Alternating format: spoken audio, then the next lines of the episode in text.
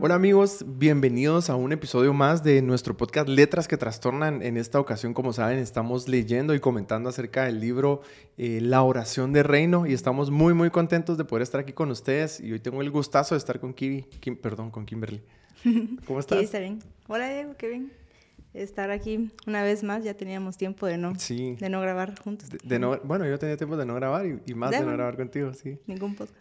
Sí, pues qué bueno. Y, sabes que eh, la semana pasada se estuvieron hablando. Este libro, el libro eh, es escrito por Tony Evans, tiene varios libros con el nombre de tal y tal cosa del reino, y este se llama la oración del reino, y se divide en tres grandes partes, seguramente lo, lo, hemos escuchado a lo largo del podcast. La primera parte es el concepto de la oración del reino, la segunda el contexto de la oración del reino, y en el episodio anterior empezaron a hablar eh, acerca de las condiciones de la oración del reino, y había unos temas increíbles que a mí me, me volaron la cabeza que seguramente sabemos, pero muchas veces se nos olvidan o, no ponemos en práctica. Sí, son cosas como básicas o que lo miramos como, ah, sí, yo lo sé, pero lo olvidamos o no lo ponemos en práctica y es como, sí, yo lo sé, pero ¿por qué no lo hago, verdad? O, o no lo recuerdo en momentos donde lo tengo que aplicar. Hoy vamos a hablar, vamos a empezar a hablar acerca de la alineación y la permanencia, ¿sí? Para quienes no sepan, eh, Kiwi es ingeniero civil. Civil. Civil industrial, iba a decir ingeniero civil. No, eh, civil. contanos la importancia de que una columna esté alineada. No sé, eh, ¿va? la verdad es que todo tendría que estar alineado. Ajá. Eh, desde que se empieza como que a zanjear, por así decirlo. ¿Qué es zanjear, Kiwi? Como que ábrelo yo, digamos. como que escarbar para meter el cimiento ahí, ¿va? Eh, muchos dicen que es la parte más importante, pero mientras vas avanzando en todas las etapas, dicen, esta es la más importante, esta es la más importante.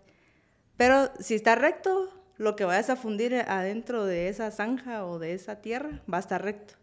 Si el cimiento está recto, cuando ya plantes tus columnas, te tienes que asegurar de que esté recto, porque si ya está recta la columna, tu muro seguramente va a quedar recto porque todo se va uniendo. Al final es una estructura, pues se llama, es como que algo formado de muchos elementos que si está recto, pues... Desde el inicio. Desde el inicio. O sea, desde que está la tierra. Pues. Sabes qué, qué importante mencionaste la palabra de, de, los cimientos, ¿sí? Y este episodio, perdón, este, estos capítulos que vamos a, a comentar hoy eh, hablan acerca de, de, cómo muchas veces nosotros oramos, eh, incluso Jesús lo dijo, ¿verdad? Ustedes oran, piden y no reciben porque piden mal. Piden mal. Ajá. Y, y nuestras oraciones muchas veces eh, están mal enfocadas, ¿sabes? Están desalineadas utilizando el ejemplo que tú tenías, si, si los cimientos están desalineados, están inclinados, todo lo demás se viene abajo, ¿verdad? O pones una columna torcida y la pared seguramente va a estar torcida. Ajá. Y el resto de la edificación va a estar torcida. y así, así va a ser nuestra vida cuando nuestras, nuestro corazón no está alineado al Señor de seguro nuestras oraciones tampoco van a estar alineadas. Y entonces los resultados pues no son los resultados que Dios quiere o que Dios espera. Es importante que, recordemos que nuestra vida, e, el libro habla a lo largo de los diferentes capítulos que está la, ay, se me fue la palabra y la tenía ahí presente, está la voluntad, está la voluntad revelada de Dios. Y un ejemplo sencillo, la palabra dice que Dios quiere que nadie se pierda y que todos vean al arrepentimiento. Señor, ¿cuál es tu voluntad? ¿Será que quieres que tal persona se salve? La palabra dice que Dios quiere que todos se salven, exactamente. Y está eh, eh, el otro tipo de voluntad que seguramente nosotros eh, a veces hemos querido encontrar la respuesta a esas preguntas dentro de la Biblia, pero en la Biblia no está qué carrera tengo que estudiar, por ejemplo. En la Biblia no está si esta persona es la ideal. Y a esta persona me refiero, en mi caso, si Keila Payeras, que es mi esposa, era la persona con la que me tenía que casar. Pero sí encuentro ciertas características que me ayudan a poder entender esa voluntad. ¿Cómo lo hago? Alineando mi corazón. No, y es importante porque imagínate si la voluntad fuera específicamente para cada uno. Habrían que como siete billones de Biblias. De pues, versiones, De versiones, porque, ah, esta es para Diego, esta es para eh, Keila al final son cosas como, eh, ¿cómo se podría decir? Como amplias o que abarcan a todos, porque no es de que todos seamos iguales, pero nuestras necesidades o eh, lo que esperamos, metas como que muy generales como casarme, con quien, qué trabajo o estudio, al final son cosas que tal vez no, estudiamos lo mismo o nos dedicamos a lo mismo, pero ahí está la guía como, sí, va, todos tenemos un propósito específico, Dios te lo revela, tal vez no en el mismo versículo o con la misma historia o así, pero en algún momento te lo va a, revelar. Igual con tu pareja, con todas las áreas de nuestra vida, ¿verdad? ¿Cómo llegaste a la conclusión que tú tenías que estudiar lo que estudiaste? No sé. Tan, tantos años de Ajá. La verdad es que no sé por qué lo estudié. No sé por qué estudié, ya terminé. no, la verdad es que eh, obviamente yo oraba y le decía así como, Dios, revélame, pero yo decía como, que me diga, es esto. Ajá. Siempre supe como qué, es, qué quería, pero estaba así como arquitectura, ingeniería civil, se parecen, no es lo mismo, pero como, ¿qué, ¿cuál de las dos? Y al final, pues, eh, preguntando o informándome, como que también leyendo más sobre las carreras. Y en mi casa es como que no, yo miro más como que es esto, o escuchando a las personas cercanas que tal vez yo en ese ratito no podía decidir, pero me orientaron, tampoco fue como que esto tienes que hacer, ¿va? Pero poco a poco es como que lo, lo sabes y al final, pues, es como Dios se lo entrego. ¿Y tú crees que se te dificultaba o se te facilitaba todas las, las clases que tenías? Em, no se me facilitaban todas, pero sí la mayoría. Era como que me gustaba, me gustaba y tal vez me costaba al principio, pero como me gustaba, me aplicaba más. Y... Exacto. Y sabes, ahí pues viene parte de lo que hablabas. le pedías a Dios sabiduría, eh, pediste consejo a otras personas y te diste cuenta que lo que recibías, las clases que recibías, definitivamente no eran un suplicio para ti, sino que sí necesitas esforzarte, por supuesto, todo requiere cierto nivel de esfuerzo. Eh, pero creo que hiciste como lo correcto, el, pedir guianza, el pedir instrucción, pedirle a Dios. Y creo que eso es lo que muchas veces no hacemos en la vida, ¿sí? Eh, simplemente tomamos decisiones porque voy a ver cómo está el viento y si sopla a la izquierda tomo esta decisión y si sopla a la derecha tomo la otra, pero no tomamos, eh, no, perdón, no tenemos el tiempo de pedir consejo, pedirle al Señor guianza el darnos cuenta si en realidad esto que estoy intentando hacer es, mira, se me facilita o definitivamente no estoy hecho para esto. Y a veces también vamos en contra de, nuestro diseño original, ¿verdad? De decir, yo realmente, te lo decía hace un momento, a mí me costaba, me cuesta mucho estudiar, ¿sabes? Me cuesta un montón. Y hay ciertas materias o ciertas cosas que me cuestan el triple todavía. Y, y creo que sería imprudente de mi parte el intentar meterle meterle un montón de cosas que simplemente, pues no, soy, no estoy diseñado para eso. Mi cerebro funciona de una manera diferente que el tuyo, seguramente, sí. Y tenemos que entender que, que, fuimos configurados de diferentes maneras. Y ahí es en donde está la importancia de estar alineados a lo que Dios quiere para nosotros. ¿Y cómo lo hacemos? Orando. Orando. Orando. No, y, y, con lo que decías de pedir consejo, obviamente te acercas a las personas que te conocen. ¿Y quién más que Dios nos conoce, verdad? Y para alinearnos a lo que Dios quiere en nuestra vida, pues tenemos que pasar tiempo con Él, ¿verdad? Porque si Él nos conoce, los que nosotros necesitamos es conocerlo a Él.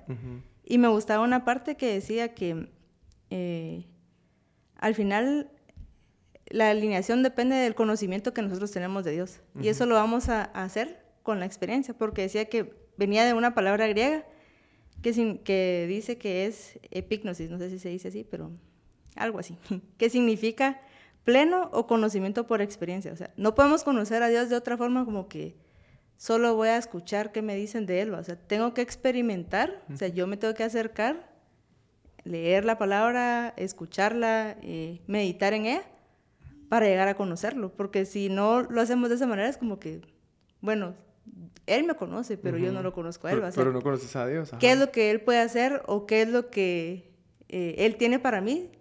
No solo lo voy a dar a preguntar si es como que te le acerques a un extraño y mira que, con quién me caso. Es como, ni sé quién sos, pues, o sea, obviamente Dios sí nos conoce, pero... Pero qué importante conocer a Dios. ¿Por qué solo llegar cuando ya queremos algo en específico y decir como, Dios, ¿por qué pasó esto? Ayúdame, o, o no sé, cuando todos los días tendríamos que tener algo para conocerlo y querer hacerlo, pues no solo como que cuando ya está la necesidad. Qué interesante lo, lo, que mencionas de la importancia de conocer a Dios, porque si yo conozco a Dios, voy a empezar a, a aprender a escuchar cuando Él me habla. Y cuando lo que está pasando por mi mente no es algo que viene de parte de Dios. ¿Y cómo lo hago? Teniendo comunión con Él, pasando tiempo con Él, orando, leyendo su palabra, Eh, se hablaba en el episodio anterior acerca de la importancia del ayuno. Y creo que eh, aquí es en donde la palabra cobra mucha vida y nos, nos menciona, eh, déjame recordar, Josué 1.8. Josué 1.8 dice, nunca se apartará de tu boca este libro de la ley, la Biblia, sino que de día y de noche meditarás en él para que guardes y hagas conforme a todo lo que en él está escrito. Y ahí viene una promesa increíble, porque entonces harás prosperar tu camino y todo te saldrá bien. Y, es bien bonito cuando el Señor le decía eh, al, pueblo de Israel en el Antiguo Testamento, nunca se apartará de tu boca la palabra, nunca, sino que medita, medita, medita, medita. ¿Y qué es meditar? Lo hemos dicho en diferentes ocasiones. Meditar es eh, tomar un pasaje de la palabra y pensar y analizarlo y estar todo el día en él, ¿verdad? Dice la palabra en Filipenses 4:13 todo lo puedo en Cristo porque Él es mi fortaleza, ¿sí? Entonces estoy atravesando un problema en la U que definitivamente no puedo, no me da la cabeza y, me doy cuenta, bueno, yo no puedo en mis fuerzas, pero en Cristo sí porque Él es mi fortaleza. Y empiezo a meditar en Él y le empiezo a pedir sabiduría y, y a veces créeme que Eureka. Ay, así era, ¿va? Es como, ¿cómo lo logré? Ajá. En el trabajo, lo mismo, Señor, no sé cómo hacer esto, ¿sí? Señor, dame sabiduría porque no sé cómo tratar a esta persona, ¿sí? Y empiezas a meditar, todo lo puedo en Cristo porque Él es mi fortaleza y todo es bueno. Entonces también tengo la capacidad de saber cómo interactuar con una persona porque Cristo es mi fortaleza. Entonces empiezas a tomar el carácter de Cristo, a meditar en su palabra y empiezas a actuar como Dios te manda. Y a eso se refiere la palabra, en el meditar, en estar dándole a, las, a la palabra, a la Biblia, eh, no vueltas para ver si me funciona, no. Dale, eh, meditalo, pensalo, míralo en todas tus situaciones y definitivamente te vas a dar cuenta cómo la palabra cobra vida. Y, sabes, me gustaría leer, eh, ya que empezaste a leer tu frases del libro, no, voy a leer un pasaje que está en, en Juan 15, Juan 15, 1. Y dice Jesús, la vid verdadera. Eh, Jesús le decía a sus discípulos, yo soy la vid verdadera y mi Padre es el labrador. Todo pámpano que en mí no lleva fruto, lo quitará. Y todo aquel que lleva fruto, lo limpiará para que lleve más fruto. ¿sí? Este eh, capítulo, como hablábamos, es eh, alinear y permanecer. ¿sí? La importancia de tener un corazón alineado es, bueno, ¿qué es lo que querés, Señor? ¿sí? Bueno, yo quiero esto y esta es mi voluntad explícita, revelada y aquí está pero también hay ciertas cosas que Dios quiere para mi vida, ¿sí? Dios quiere que eh, lleve, eh, que vaya por este camino, que haga ciertas cosas, ciertas decisiones que las voy a aprender a reconocer cuando paso tiempo con Dios. Y la permanencia es muy importante entender que yo no puedo venir, como tú decías, ¿verdad? Con alguien, con un extraño, mira, mira qué quieres que haga en mi vida, y luego me voy, y luego voy con otro extraño y le pregunto cosas. es diferente cuando yo tengo esa comunión o esa intimidad con Dios y permanezco cerca de Él. Y entonces tengo un problema y, Señor, ¿y cómo soluciono esto? Señor, ¿y qué quieres que haga aquí? Y no solamente lo hago los domingos, sino lo hago todos, los días, meditando. Y sabes que otro de los eh, tabús que regularmente tenemos es, y te hago la pregunta, eh, ¿cómo te enseñaron o cómo sabías tú que uno debía de orar? ¿Te recordás? ¿Cómo te decían que era? De chiquitos. Ajá, de chiquitos. De que cerrabas los ojos. Tenías que cerrar los ojos. Y te ponías así como. Tenías, para los que no nos estén viendo, aquí hizo como la posición de las manitas juntas. Ajá, con y viendo para abajo. Con los ojos cerrados, con la cabeza inclinada y arrodillado, ¿verdad? Entonces, cuando dicen vamos a orar, date cuenta que uno regularmente piensa en eso. Y se cree que para orar solamente puedes orar así. Si no, Dios no te escucha, ¿sí? O tal vez no está siendo lo suficientemente reverente para hablarle a Dios o para, para estar delante del Señor. Y, la verdad es que eh, el, libro nos menciona algo que me encanta y decía, yo no le voy a decir cómo orar. ¿sí? Si usted quiere orar así, como, como tú nos acabas de decir, ore así. Pero entienda que usted también puede orar caminando, ¿sí? Tú también puedes orar o hablarle a Dios eh, manejando. También puedes hablarle a Dios mientras vas corriendo, mientras estás trabajando, porque la oración es una constante comunicación con Dios. Y cuando yo entiendo eso, yo puedo tener una comunicación con Dios manejando y, tocando un tema de conversación y permanezco en Él. Pero si yo solamente vengo los domingos, inclino mi cabeza, me pongo así como tú decís, cuando dicen, bueno, vamos a orar, y luego vuelvo a hacerlo el otro domingo, y al otro domingo no estoy permaneciendo en el Señor. Simplemente vengo a buscarlo cuando quiero alguna respuesta a un problema que tengo. Pero el permanecer en Él es estar en una constante comunión, en una constante meditación de su palabra. Y, y, Jesús nos manda a eso, ¿sabes? Nos manda, y, me, gusta que este pasaje dice, miren, ustedes, eh, yo soy la vid, Jesús es eh, la vid, y, no, y, y mi padre es el labrador. Entonces aquí nos dice, bueno, yo soy la vid, y mi padre es quien va y corta, y va cortando, y va cortando. Todo pámpano que en mí no lleva fruto lo quitará. O sea, si tú no estás dando fruto, vas a ser quitado. Y aquel que lleva fruto, lo limpiará. Pero ¿cómo lo limpia? No lo limpia dándole este, cariñito, si no lo limpia también cortándole algunas hojitas. No sé si a ti te guste la, la jardinería, pero a mí me encanta, ¿sabes? pero si, si tú tienes una plantita, imagínate, tienes muchas ramas y te das cuenta que una se empieza a secar, tú cortas esa ramita y las demás empiezan a florecer más, ¿sí? Empiezan a ponerse más verdes, porque toda la energía que acumulaba acá se va para las otras. Así pasa, y eso es lo que nos está diciendo esta palabra. No es cortar todo el tallo, y, sino que cortar o limpiarla para que vaya dando más eh, frutos. Es lo que hace Dios con nosotros, ¿sí? Pero una ramita, y el autor lo dice en el libro, no funciona sola. ¿Qué pasa si tú cortas la ramita y te la llevas solo así? Ya no va a dar fruto, se murió. ¿sí? Lo mismo nos dice Jesús, yo soy la vida y ustedes son los pámpanos. Tienen que estar cerca de mí. Seguramente van a haber veces en donde te vayan cortando y te vayan limpiando, pero fuera de mí, lejos de mí, ustedes, eso lo digo yo, no, no, no, servimos para mucho, ¿sí? Al contrario, necesitamos estar cerca de Él. Es bien interesante porque, va, no es necesario que estés en tu cuarto, aunque la Biblia dice, eh, entren en un lugar eh, privado, porque ahí va a estar como que nuestra relación o nuestra comunicación íntima. Pero yo recuerdo cuando estaba en la U, eh, digamos que estaba el parqueo, y estaba la cancha de fútbol. Entonces yo tenía que caminar del parqueo para mi clase y tenía que pasar todos los días por el campo. Entonces, ¿qué tamaño del campo y un poco de clases? ¿va? Pero yo ya sabía que ese, ese pequeño recorrido era mi, Dios, por favor, ayúdame en este día. O sea, yo caminando. Era tu lugar para orar. Ese era mi lugar para orar. Entonces estaba el campo y ahí estaba como que el barranco. Entonces ahí se miraba como que el sol y yo decía, ay, qué bonito el cielo hoy. Entonces yo caminaba, me bajaba del carro y iba así como, Dios, por favor, que este día sea de bendición, que ayúdame en mi examen o lo que sea que estuviera pasando. Pero yo sabía que en ese ratito era como que mi lapso de orar. Me funcionaba, me daba paz antes de entrar a, mi tensión de, de, examen o lo que tuviera. Y no estaba necesariamente hincada en un lugar cerrado, eh, sola, porque pasaba más gente, obviamente. Pero en mi mente era como, sí, Dios, ayúdame. Y era algo que yo hacía todos los días, o sea, era mi, como mi rutina, digamos.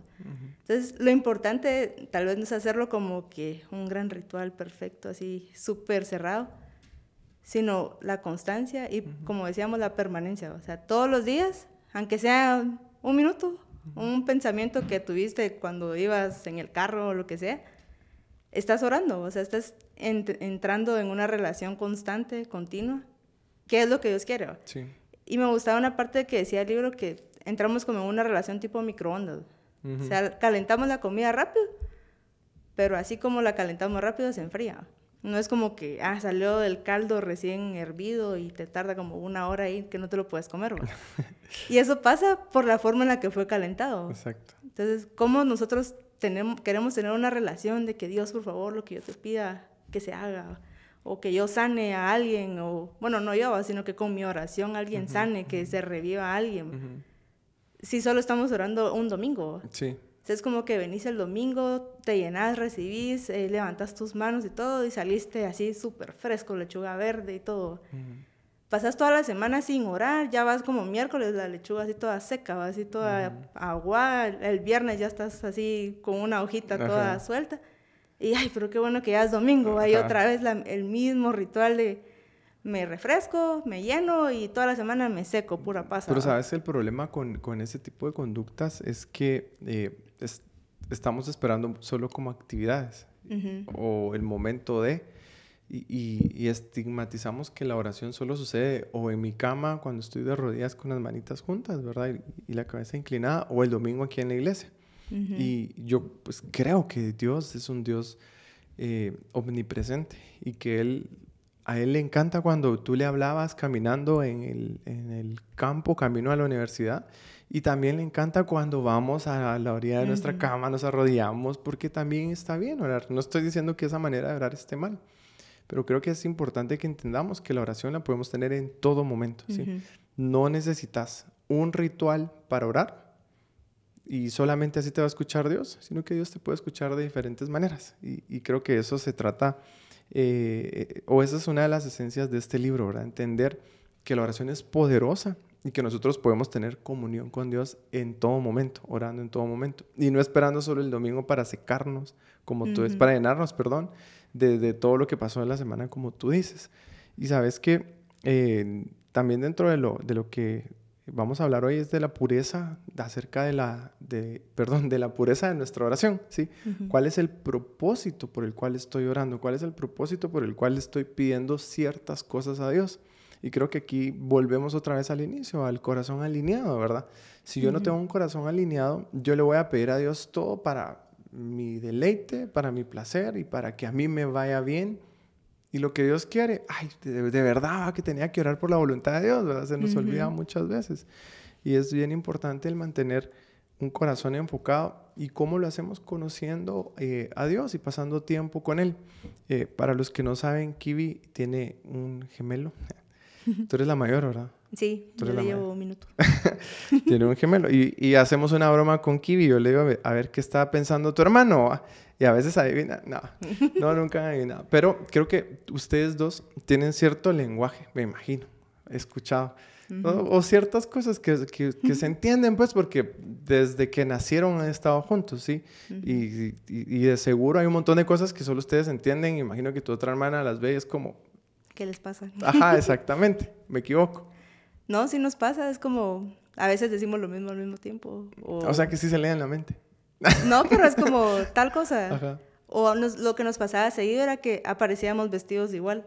Así, ah, sin... Y sin ponernos de acuerdo, como que abríamos la, la, puerta del cuarto y, ¿por qué estás vestido igual que yo? Ajá. Como que inconscientemente o no sé, nos poníamos de acuerdo. Pero imagínate, es toda tu vida, toda tu vida compartiendo con él. Y, y, y, de seguro, si tú estabas en un lugar y notabas que tu hermano estaba incómodo, tú ya lo sabías, sin que él te dijera nada, solo con actitudes, con verle las expresiones, tú ya lo sabes, ¿sí? a mí me pasa lo mismo con mi esposa, ¿sabes? Yo, yo sé cuando ella está incómoda en un lugar, ella sabe cuando algo a mí no me gusta, me incomoda porque pasamos tiempo juntos, porque tenemos conversaciones como eh, en el carro, vamos hablando de cualquier cosa. Y a veces nos sentamos y nos miramos de frente y tenemos conversaciones serias en donde ponemos nuestras diferencias y las ponemos sobre la mesa y el fin es llegar a un acuerdo, ¿sí? Eh, lo mismo pasa cuando nosotros tenemos tiempo con Dios, cuando tengo esas conversaciones caminando en el carro, en lo que voy a calentar la comida y le digo, Señor, ay, ojalá que mi comida esté buena, por decirte algo, pero también cuando paso tiempo en intimidad con Él, cuando paso tiempo en mi habitación, como lo dice la palabra, pidiéndole a Dios su guianza, derramando mi corazón y mi espíritu, y creo que todas son necesarias. Creo que el punto es no, no estigmaticemos una oración y no creamos que solo funciona de cierta manera, porque a ti te funciona así, a mí me tiene que funcionar así, sino que tenemos un Dios eh, tan increíblemente eh, amoroso que eh, yo puedo orarle a Dios de una manera muy diferente a la que tú lo haces, que también me puede funcionar. Puedo caminar y hablar con Dios, puedo, como lo decía al inicio, orar con Dios, orarle a Dios, perdón, cuando estoy haciendo ejercicio o tener momentos de intimidad pero creo que todos son necesarios para que podamos tener una vida de comunidad con Dios, para que podamos conocer su corazón y para que podamos tener esa pureza en lo que estamos pidiendo, ¿sí? Y que no todo se centre en mí, ¿sí? Que nuestras oraciones no sean por tu nuevo teléfono, que no está mal, ¿sí? Pero imagínate que solamente estés orando por eso, orando por eso, orando por eso, pidiéndole a tus papás, no sé, hablando solo para pedirles cosas, pues. Puro interés. Sí. No, y hay una canción de Majo y Dan que yo la escucho y no sé, me pega un montón, porque desde el inicio dice, si mis oraciones hablan más de mí, quiero disculparme, ¿va? se trata de ti. Y es que por más que nosotros eh, pidamos que yo quiero esto, que yo espero esto, porque al final no es que Dios va a estar ahí, ah, si quieres esto, te lo cumplo, como un deseo al final se trata de Él, ¿va? o sea, todo lo que Él permite en nuestras vidas no es solo porque nos va a beneficiar a nosotros, al final es un beneficio a su reino, a todos eh, en conjunto, no es como que, ah, te, te voy a dar este carro y solo es tuyo, no puedes subir a nadie más. Ah, imagínate. Es como que, no, o sea, esa bendición que tenés es para que, ah, puedes llevar a los del grupo, ¿va? puedo llevar a más gente a la iglesia.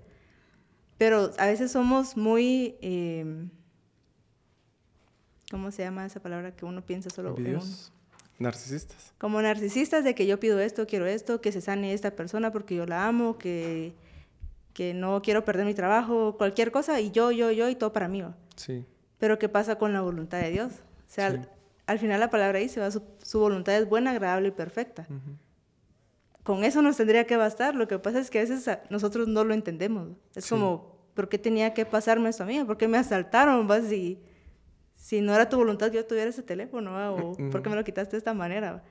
Al final Dios conoce, Dios sabe por qué pasan las cosas. Lo que tenemos que hacer nosotros es tratar de entenderlo y aceptar su voluntad. ¿Y, ¿Y, cómo lo entendés o cómo lo conoces pasando tiempo con Él? Como lo hemos hablado, y pasando tiempo con Él en diferentes momentos, ¿sabes? El estar en la iglesia, en comunidad, es una buena manera de pasar tiempo con Dios, con Dios, perdón. Pero también sentarme a tomar una taza de café y preguntarte, ¿cómo estás, Kiwi? Y si tú no estás bien, que tú empieces a llorar y empieces a derramarte y tomar un momento después y, y pedirle a Dios por tu vida, ahí también estoy pasando tiempo de calidad en donde puedo escuchar la voz de Dios y puedo, puedo entender, bueno, ahorita Kiwi lo que necesita es que me cae y que simplemente la escuche porque ella necesita desahogarse, por decirte algo. O puede que no, puede que ahorita lo que necesites sean unas palabras de aliento, ¿sí? Y eso el Señor me lo puede ir diciendo al pasar tiempo con Él. Pero eso también es importante, que pasemos en comunidad, aprendemos a tratar a los demás. La misma palabra dice, mirad cuán bueno y agradable es eh, que los hermanos habiten juntos en armonía. O sea, pasar tiempo de calidad con tus hermanos, con tu comunidad, también honra a Dios y también te ayuda a conocer más de la voluntad de Dios cuando lo vas haciendo. Y es que si, te das cuenta, miras a los discípulos, andaban con Jesús todo el tiempo, eh, comían, eh, jugaban, qué sé yo, cualquier actividad que estuvieran haciendo. Pero llega un punto donde le dice, enséñanos a orar, ¿va? porque no le dijeron, enséñanos a predicar, o, o, cualquier otra cosa si tenían al mejor maestro. O sea, es importantísimo aprender a orar. O sea, tal vez oramos por la comida y solo gracias a Dios por la comida, amén, va.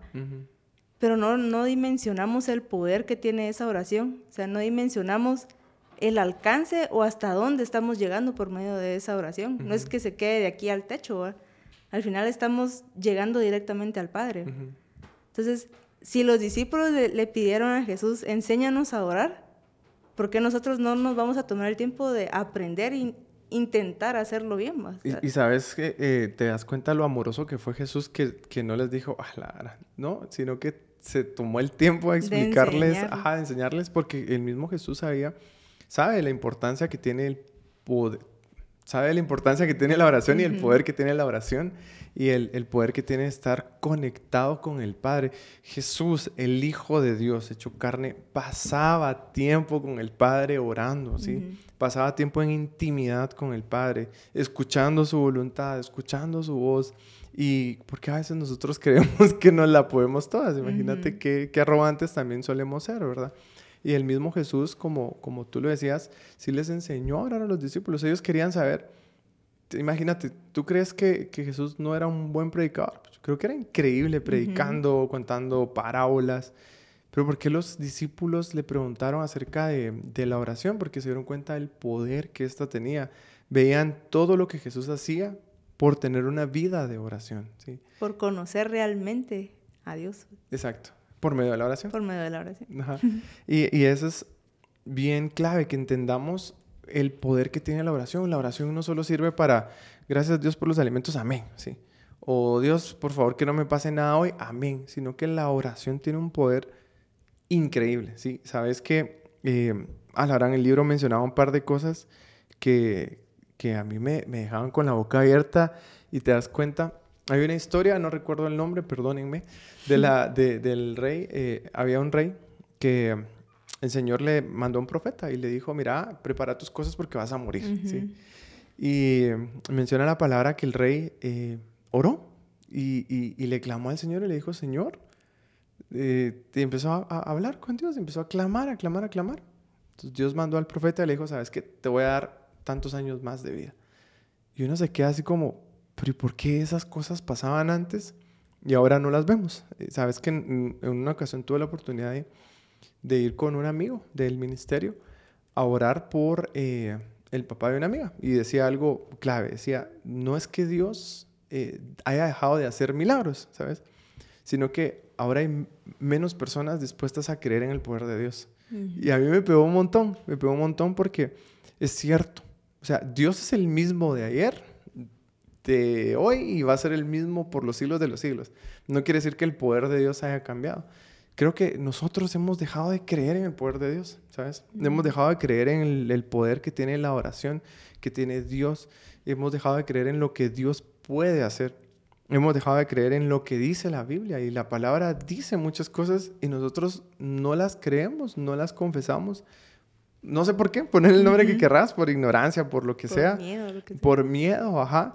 Pero Dios sigue siendo el mismo. Y cuando te das cuenta de, de, todo lo que pasaba en la Biblia, no estoy diciendo que todo lo que pasó tenga que pasar ahorita, sino que ves y, luego ves tu realidad y decís, no puede ser que yo no pueda tener la fe que tenían eh, las personas de la Biblia, ¿sí? Si ellos no tenían todo el contexto que nosotros tenemos. Sabes que muchas de las personas que vivieron a lo largo de, de la Biblia no tenían el mapa completo, nosotros lo tenemos, ¿sabes? Nosotros tenemos desde la creación la vida de Jesucristo, su muerte, su resurrección, y ya sabemos cómo va a terminar todo. Muchos de ellos no lo tenían, simplemente sabían que iba a haber un Salvador. Solo escuchaban. O lo escuchaban. llegaría. Exacto, pero nunca tuvieron todo el... ¿Y cómo va a ser el fin de los tiempos? Nunca. Pero aún así tenían fe, tenían convicción, y nosotros tenemos todo, todo esto. Y de verdad que somos como muy, muy miedosos, lo voy a dejar ahí, te voy a tomar esa palabra. somos muy miedosos en poder creer en lo que la palabra nos, nos menciona. Y es que ahí te das cuenta o te pones a pensar, ¿por qué Dios sí permite algo o no lo permite? ¿O por qué sí me lo cumpliste o no me lo cumpliste? Y nunca, o no sé, tal vez no nos ponemos a pensar, ¿será que estoy listo realmente para, para recibirlo? O sea, tal vez has clamado un montón eh, por algo y no se te ha cumplido o estás en la espera. Pero ¿qué pasaría si el día de mañana, boom, ahí estás? Ay, ¿qué hago? O sea, pedí un gran trabajo y ahora no sé qué hacer en el trabajo porque no, nunca me preparé para capacitado. esto. O sea, al final volvemos a lo mismo. Dios sabe por qué pasan las cosas. Él siempre ha estado en control. Que te haya pasado algo malo no significa que no esté en control. Él sabe. Y al final eh, no pasan las cosas porque tal vez no estamos listos, no nos hemos preparado o reaccionaríamos de una manera que no deberíamos si las cosas pasaran. Pero ¿qué pasa si, bueno, yo lo entrego en las manos de Dios, que sea su voluntad, que se cumpla o no, yo acepto que es la voluntad de Dios. O sea, ahí estás tomando una actitud diferente y en medio de esas oraciones que estás haciendo, Dios va moldeando tu carácter y te va diciendo, bueno, sí, hoy, ahorita sí puedes recibir esto, ahorita no. Y no te quedas como, ¿por qué? Sino que yo entiendo, yo espero, sé que tal vez no estoy lista o no es mi momento, pero es la voluntad de Dios. Y, para mí eso es suficiente. Y, allí, con, con, lo que es, disculpa, te metí el trailer antes de que terminaras. y, sabes que ahí también quisiera sumarle en que muchas veces... Eh, nosotros también tenemos una actitud muy derrotista, ¿sabes? Que es todo lo contrario a lo que tú acabas de mencionar. O sea, la actitud es como, bueno, yo ya oré. Y si no lo quisiste hacer, pues bueno, ni modo, Que sea tu voluntad. Pero tenemos un corazón errado, ¿sabes? No es un necesariamente que se haga tu voluntad, sino es un, ya no quiero seguir orando y me voy a excusar en que se haga tu voluntad. Mientras que eh, muchas veces la, la respuesta todavía no viene porque Dios quiere que sigamos buscándolo. Dios quiere que nuestro corazón se aferre a su palabra, se aferre a sus promesas. Y sabes que por, por algo Abraham es llamado el padre de la fe, porque Dios le, le dio una promesa a Abraham que pasaron años de años de años sin que él viera. Incluso, ¿sabes? Hay muchas cosas porque a él se le prometió que iba a tener una descendencia de, como, las estrellas y que no se iban a poder contar, ¿te recuerdas? Pero cuando tú ves la historia de Abraham, ¿cuántos hijos tiene él? O sea, no podía tenerlos. Ajá, y, y, después ves que él tiene un hijo que no era de la manera que Dios quiso que fuera. Y tiene otro hijo. Pero entonces decís, pero si Dios le dijo que iban a ser tantos como las estrellas y él solo vio un hijo. Pero él en su corazón tenía la convicción. Él tenía la convicción que lo que Dios le dijo le iba a cumplir. Y él murió creyendo esa palabra y vio el inicio de la promesa que Dios le dio. Eso fue lo que sus ojos vieron, ¿sí? Pero en su corazón él tuvo la convicción que Dios iba a cumplir y ves a lo largo de la Biblia, Dios lo cumplió, ¿sí? Él no tuvo una actitud derrotista, como te digo, de, ah, bueno, Señor, que sea tu voluntad. Porque muchas veces tenemos esa actitud, ¿sabes? Y creo que sí es importante tener un corazón centrado, alineado a lo que Dios quiere, un corazón que escucha a Dios, que, que busca lo que Dios nos está pidiendo. Y si este es momento de esperar, bueno Señor, yo espero, confío en tu palabra, me aferro a tu palabra y espero, ¿sí? Pero es diferente al decir, bueno Señor, que sea lo que tú querrás y punto, ¿verdad? Y si es momento de seguir clamando, sigo clamando. No lo veo, pero sigo clamando. Y aún no lo veo, pero sigo clamando, porque entendemos que la oración tiene mucho poder, ¿sabes? Mucho, mucho poder. Y otra vez, no, no está mal orar por los alimentos. Qué bueno que seamos agradecidos por lo que Dios nos da. Eh, y la palabra pues nos, nos hace cada vez reflexionar en que todo lo que tenemos viene de parte de Dios. Pero creo que la oración también la podemos usar con muchos otras, muchas otras, eh, hay muchos otros objetivos, no sé si está bien dicho. Podemos usarla para muchas cosas diferentes, ¿sí? Y no solamente para dar gracias por la comida. También podemos orar. La palabra dice que si oramos por los enfermos, sí, y es la voluntad de Dios, van a sanar, sí. Pero no lo hacemos, no creemos, tenemos miedo. Y nos dice muchas cosas más de por qué podemos orar. Que nos falta tener fe. Tener fe y tener un corazón alineado a lo que Dios nos está mandando. Sí, la verdad es que hemos hablado de la voluntad, de que sí, eh, apelamos a su voluntad, pero el libro menciona dos fuentes en las que podemos eh, conocer esa voluntad de Dios. Y tal vez es como así, Dios me lo va a revelar con humo o algo. Pero al final las dos fuentes son la palabra de Dios y el Espíritu Santo. Porque obviamente lo leemos, eh, podemos ver tantas historias, pero el Espíritu Santo es quien nos va revelando, quien nos va enseñando los pequeños detalles o nos va dando la respuesta. Tal vez estamos leyendo una historia eh, que uno dice nada que ver con lo que yo estoy pasando, pero el Espíritu Santo la va traduciendo a tu situación y te dice, así la puedes aplicar. Esta es la voluntad, así como pasó en, en este tiempo, puede pasar ahorita. O sea, pero tenemos que dar como que el primer paso de venir y acudir a la palabra, que es como que lo que no hacemos a veces y ¿por qué Dios no me habla? Pero o sea, ahí ya está lo que te tiene que decir, ¿va? lo que pasa es que no lo estás haciendo, no lo estás buscando. Y el Espíritu Santo nos revela y me gustaba mucho eso porque tal vez a veces leemos la Biblia como, ah, sí, mi, mi plan del día y ya lo leí. Pero no nos tomamos el tiempo o no meditamos o esperamos a que el Espíritu Santo nos revele lo que realmente Dios nos quiere hablar en, esa porción de la palabra. Y es como que eh, no conozco la voluntad de Dios, pero sé que es buena, pero sí la podemos conocer, o sea, está ahí. Solo es como dar el primer paso, que tal vez es el que cuesta. Conocer la palabra. Conocer la palabra. ¿Sabes que mencionabas algo súper clave? Y son como las dos, ¿qué? las dos viñetas o los, los, dos tips para conocer la voluntad de Dios. Es conocer la palabra y, tener un corazón sensible al Espíritu Santo.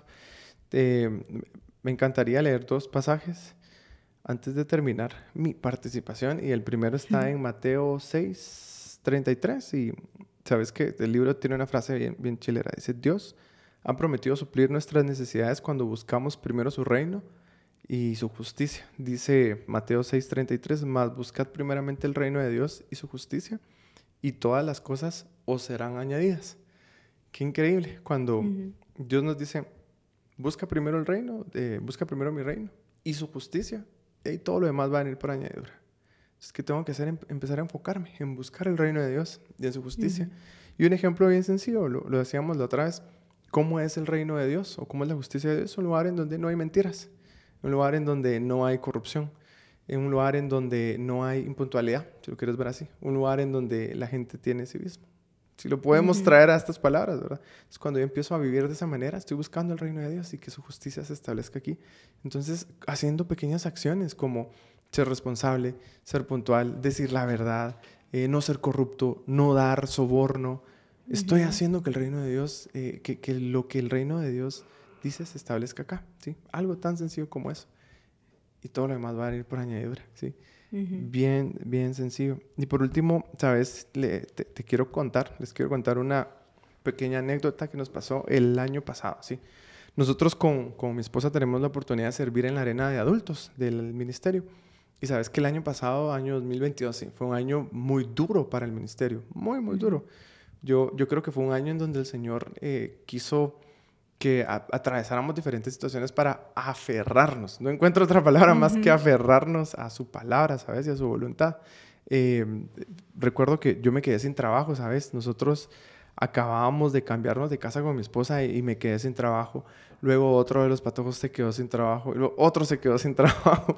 Eh, luego una de las, de las personas del equipo también empezó con, con cierto diagnóstico de salud bien complicado.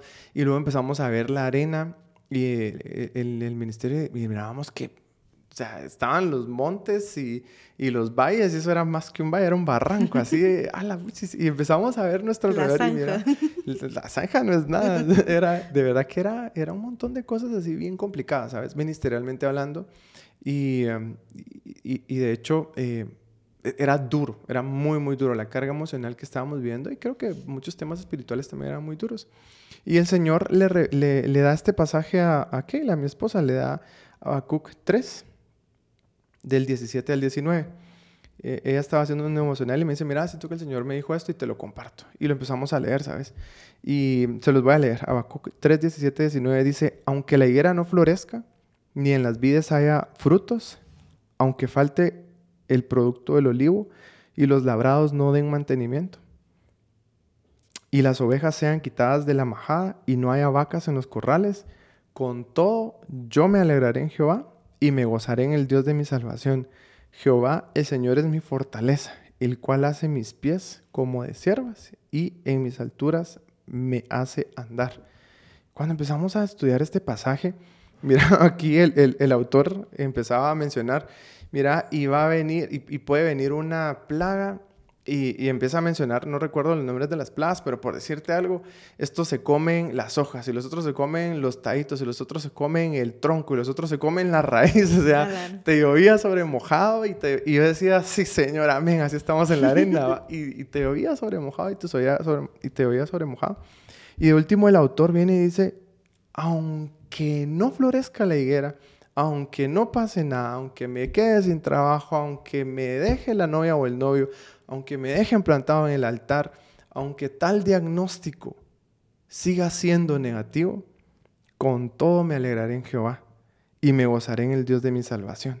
Jehová es el Señor de mi fortaleza, y el cual hace mis pies como de siervo. Y cuando te das cuenta de este pasaje, decís, pero es que este man de verdad que en dónde está encontrando esperanza en todo lo que leyó? En Dios.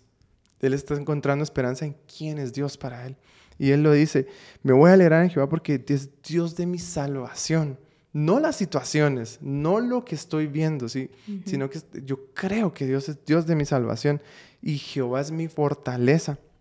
Él es, el, él es mi refugio. Entonces cuando entendés eso, te da una esperanza y decís, bueno, de verdad que la situación que estoy pasando definitivamente no pinta para bien, no pinta para mejor y tal vez llevas mucho tiempo orando por esto y lo ves y seguramente va a seguir igual, pero cuando entendés que tu fortaleza es Dios, que Jehová es tu refugio, te das cuenta que hay una esperanza, hay una esperanza. Y muchas veces nuestra esperanza puede, no necesariamente para todos, pero puede que no sea en este mundo. Pero yo tengo la esperanza y la certeza que este mundo se va a acabar y que pronto voy a estar con el Señor. Y cuando entiendo el corazón de Dios, me doy cuenta que este mundo es pasajero Qué duro para muchos, sí, es duro, pero tenemos la esperanza que podemos confiar en Dios, que Él es nuestra fortaleza, ¿sabes? Y para muchos puede que sí haya un cambio en este mundo, ¿sabes? ¿Y, de qué se trata aquí? Es de aferrarme, escuchar y entender el corazón de Dios para poder vivir de esa manera en, en donde yo pueda decir, de verdad que no veo ninguna solución, pero Dios es mi esperanza. Sí, la verdad es que cómo enfrentamos o cómo miramos eh, o con qué actitud enfrentamos las situaciones tiene mucho que ver.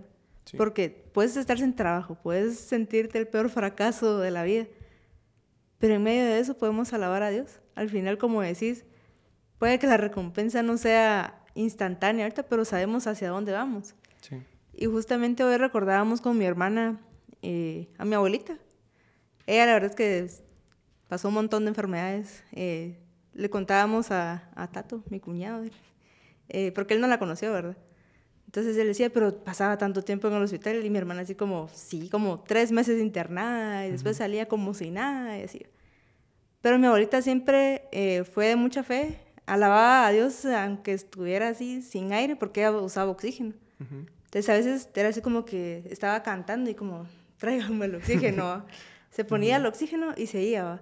Y era como, está sufriendo, pero en medio de su dolor alababa a Dios. Y cabal le contábamos a, a Tato, ¿verdad? Que ya en sus últimos eh, días, ella estaba en el intensivo, pues ya, ya casi no estaba como que consciente. Pero murió como ella quiso. O sea, al final sus hijos se juntaron, alabaron a Dios y así como ya no estaba 100% aquí porque ya como que ya se había ido. Pero en el momento más difícil, no solo para ella, sino que para sus hijos. O sea, Dios les permitió entrar al intensivo, porque son, eran 10 hijos, pues. Tampoco era como que dos hijos entraron nada más. No sé cómo le hicieron, pero los 10 hijos entraron, alabaron a Dios cantando, obviamente llorando con el dolor de perder a su mamá. Pero en medio de las circunstancias, en medio del dolor que puedes estar pasando, puedes alabar a Dios. Y la verdad que uno dice, pero igual se murió, pero creo que el testimonio y el, el, ejemplo que nos dejó es muy valioso. O sea, ¿cómo vas a enfrentar las situaciones? puedes decir, no se compara en nada eh, que me quebré un brazo o, o, perdí mi trabajo o me asaltaron, cualquier cosa, con, con perder a alguien o, o, algo más grueso, no sé. Pero en medio de, de cualquiera que sea la situación, podemos alabar a Dios. Puedes tener una actitud de decir, no la estoy pasando bien o me está costando, pero yo confío en ti y yo te alabo a ti. O sea, a pesar de lo que esté pasando, sé que tú tienes el control. Exacto, y, encontraste esperanza en Él. Y sabes, y, con esto, eh, no quiero, eh, no me gustaría, perdón, el hacer de menos el dolor de muchas personas, ¿sabes? Y decir, no, no pasa nada, sí, ya se va a acabar. De verdad que no, esa no es la intención de lo que estamos diciendo, sino al contrario es invitar a que sepamos que en Dios hay esperanza, ¿sí? Independientemente de la situación que estemos viviendo, en el Señor hay esperanza, en Él podemos encontrar fortaleza y seguramente podemos encontrar todo lo que necesitamos, ya sea de valentía, sea una palabra de consuelo, sea ánimos, en Dios lo podemos encontrar. Me encantaría terminar orando, el podcast de oración. ¿Y em, te parece si oramos para terminar? ¿Quieres decir algo antes tú? Em, creo que solo para concluir, ¿verdad? Eh, no esperemos a que la situación fea llegue. Al final, pues podemos acudir diariamente a Dios sin ninguna barrera, sin ningún ritual, solo acercarnos como sus hijos amados que somos, ¿verdad? Que seguramente 100% garantizado Él nos va a escuchar, ¿verdad? Definitivamente. Bueno, oremos.